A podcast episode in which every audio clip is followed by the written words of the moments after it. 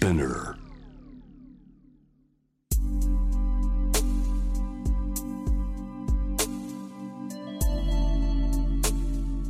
眠らない街六本木。高層ビルの一室に現れる深夜の保健室。重たいドアの向こう側。ここでは誰もが飾らない言葉で語り始める。心の声を聞き出す。特別な聴診器を持って迎えるのは酒と涙と哀愁をこよなく愛するイラストレーターの田中美咲。恋仕事家族。そして性のこと。一人一人で違う。体と心のカルテ。J-WAVE ミッドナイトチャイム。ようこそ深夜の保健室へ。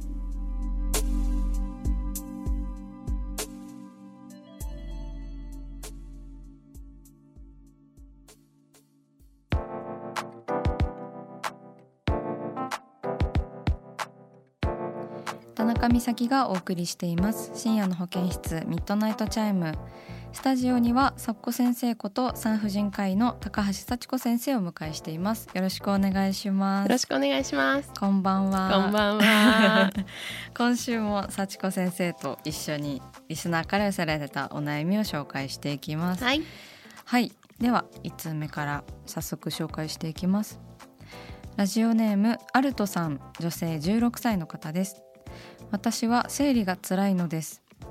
大人になってもずっと辛いのでしょうか？母は生理痛がないそうで私の辛さを分かってもらえないことにモヤモヤします。生理のことで病院に通えたりするのですか？とのことです。アルトさんメッセージありがとうございます。そうあのこのラジオ10代の方もよく聞いてくださっていてこういった生理が辛いというお悩みなんですけれども、うんうん。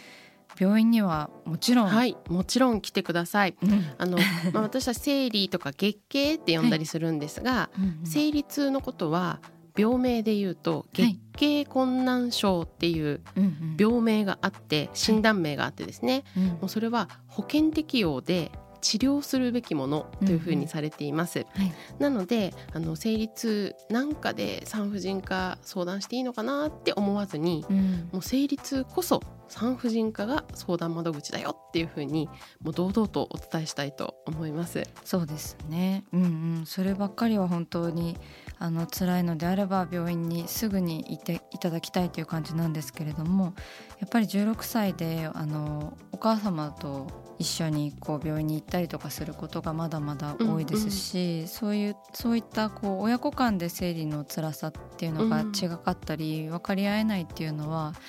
ちょっとアルトさんにとっては辛いことの一つなんじゃないかなって思いますよね。うん。あの親御さんがまあやっぱり生理痛がなくってお嬢さんが生理痛がひどくって、そんなの我慢しなさいっていう、まあ、私たちママブロックって呼ぶんですけれども、うん。まあ、よくあるパターンかなと思うんですよね。うんうん。まあ、でもそれはそのお嬢さんが辛い思いをしてるっていうのを産婦人科に相談してあげればうんうん。楽にしてあげられるんだよっていうふうにお母さんたちに私たち教育していかなきゃいけないなっていうふうにね思って、まあ、反省しているところですね。そうですね。なんかでもその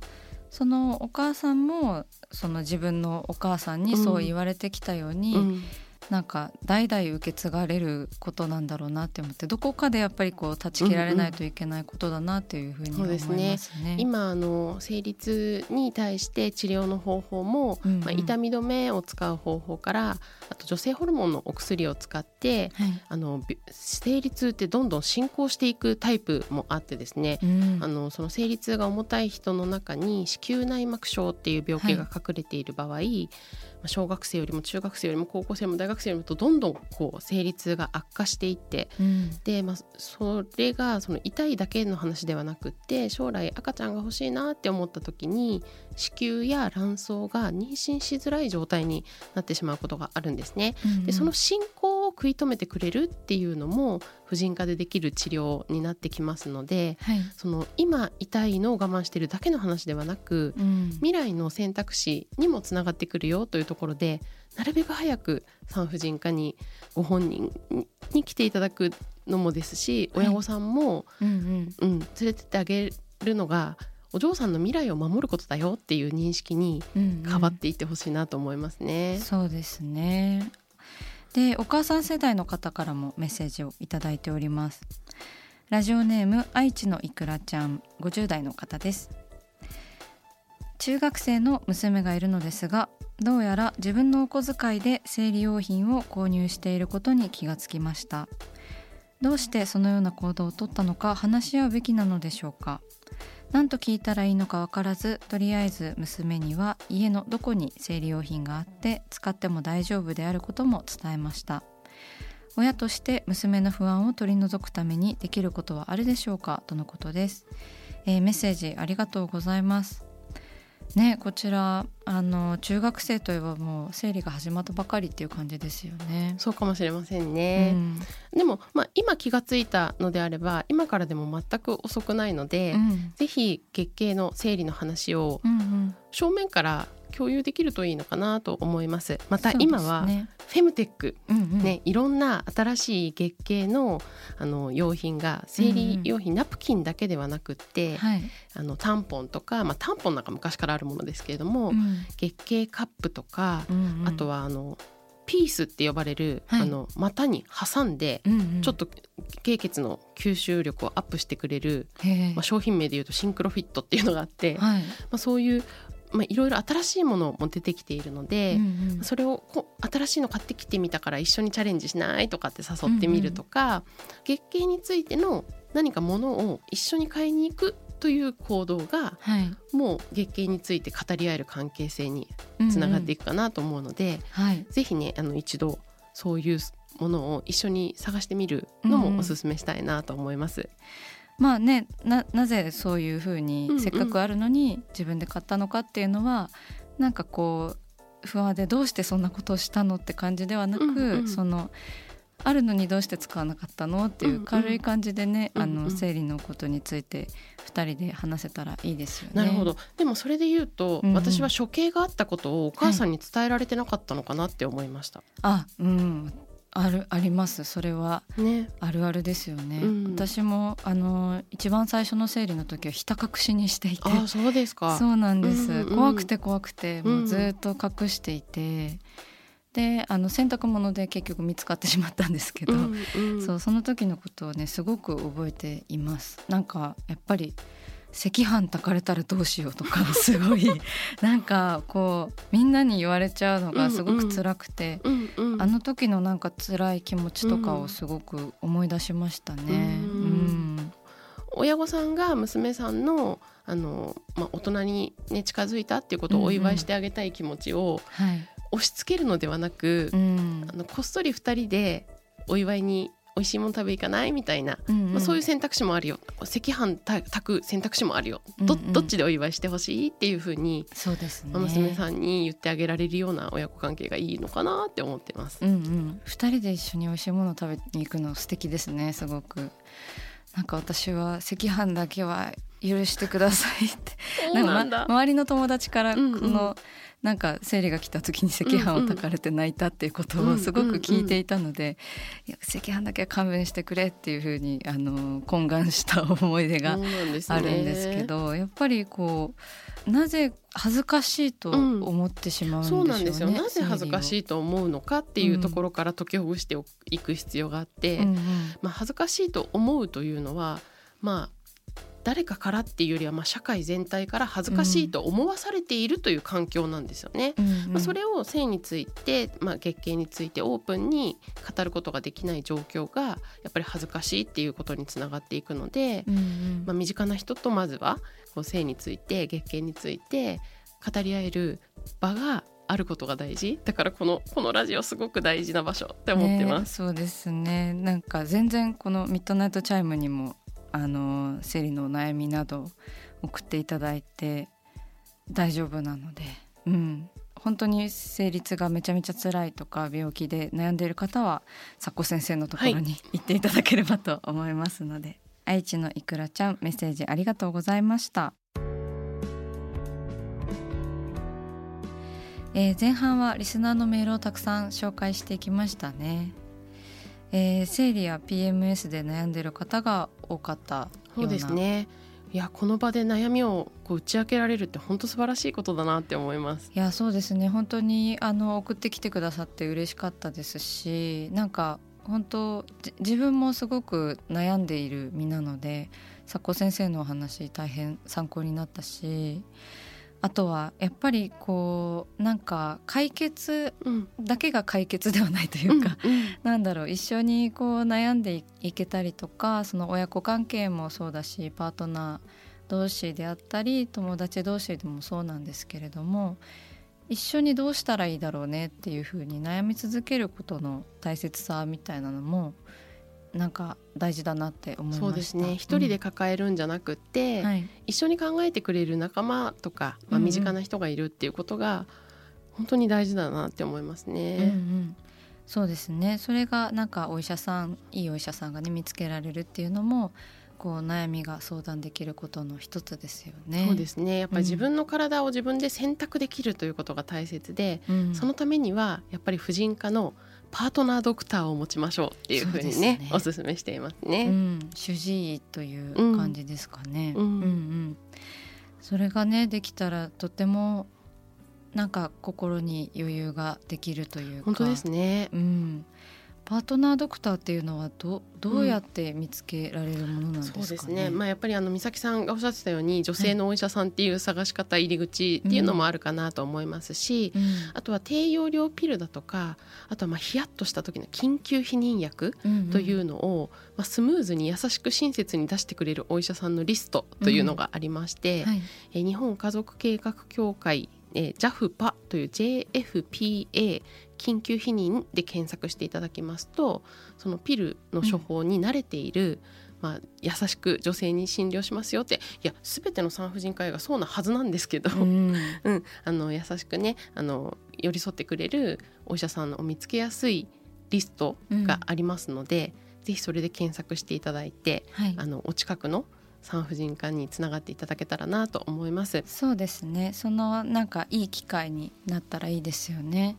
そしてやっぱりこう性は人権。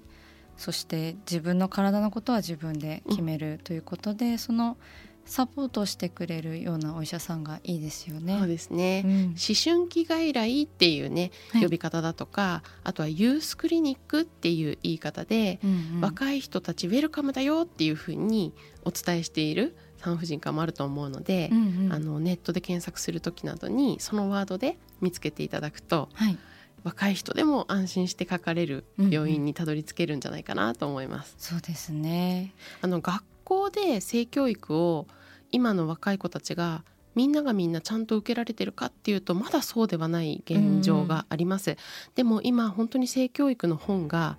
各年代向けにどんどんどんどんいい本が出ているんですよ、うんはい、ちょっと性教育流行りっていうか、うんうん、ブームみたいなところがあって、うん、なのでその性教育っていうことで本を手に取っていただいたりとかあと私が書いている大人向けの本も、はい、あと監修をさせていただいている性教育に関する本がたくさんあるので、はい、どれか一つね手に取っていただけたらいいなって思います。そうですね。あのぜひ本の名前を紹介していただいてもいいですか？あありがとうございます、はい、えっ、ー、と今年の1月に出ましたえー、漫画でわかる28歳からの乙女の体大全という、えー、この本は、えー、まあ28っていうねあの、うんうん、妙齢ですよね。そうですね、うん、これからの人生の選択肢を、うん、えー、しっかり知った上で自分の人生をつかみ取っていこうという、うん、ポジティブな漫画でわかる、えー、うんうん、本になっています。あと,、えーと、NHK 出版さんから出ている「体と性の教科書」という本はノルウェーのあのポップでポジティブなあの西欧西欧のあの私たちの憧れの性教育なんですけど、うん、こうポップでポジティブな性教育って何？っていう人はぜひ読んでみていただくとあこういうふうに伝わると自分の体って自分のものなんだな自分で大事にできるんだなっていうふうにこうポジティブに捉えられるので、うんうん、ぜひあの日本のねあのよくありがちな性感染症のリスクばかりを強調するような話ではなく、うん、まあ、リスクもあるよね。でもリスクを超えてでもトライしてみたいことってあるよねっていうところまで踏まえた、うんうん。とってもポジティブな、うん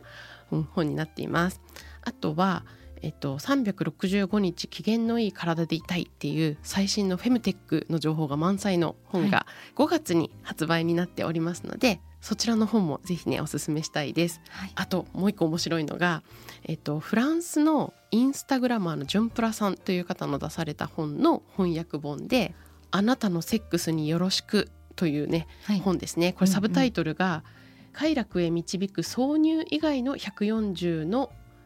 技法ガイド」これすごいことなんですよね。ね。えその、まあ、性行為ってその射精でフィニッシュみたいな、まあ、あのそういう概念があるかと思うんですけれども、うん。まあ、そこがエンドポイントではないかもしれないし、うん。まあ、いろんな方法でお互いに気持ちよくなる方法、うんまあ、もしかすると自分一人で気持ちよくなる方法、うんうん。うんっていうあのアイデア集になっていますので、うん。こちらはぜひ大人の方たちに手に取ってほしい。そうこの本私もすごく気になっていてやっぱりその射精で終わるっていうのってすごく男性的うん。だし、したいとしたくないのどちらの選択もできるっていうことが豊かだと思うので、なんでしょうね。ししたい人も楽しめるしたくない人も楽しめるっていうことがとても大切なんだろうなと思って私この本あの読ませていただきたいなって思います。そう全てね読みたいんですけれども、あの番組のインスタグラムで詳しい情報各本の詳しい情報を載せておりますのでそちらもぜひチェックしてみてください。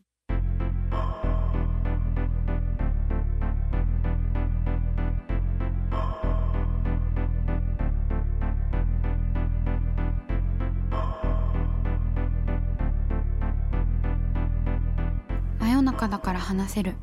体のこと心のこと。 J-WAVE ミッドナイトチャイム公式サイトとインスタグラムは24時間オープンしています。あなたの悩み番組へのメッセージお寄せください。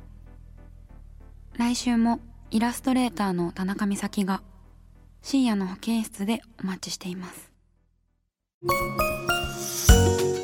キャリコン編集長通信仕事と人生の話をゆるゆるとパワードバイミモレこのポッドキャストではミモル編集長の河原咲子が時には一人で時にはゲストをお招きしキャリアコンサルタントの資格を生かして仕事と人生そして職業キャリアだけじゃないライフキャリアの話を誰にでも分かりやすくゆるゆるとお話しします。毎週金曜日に新しいエピソードを配信中です。ぜひ一度聞いてみてください。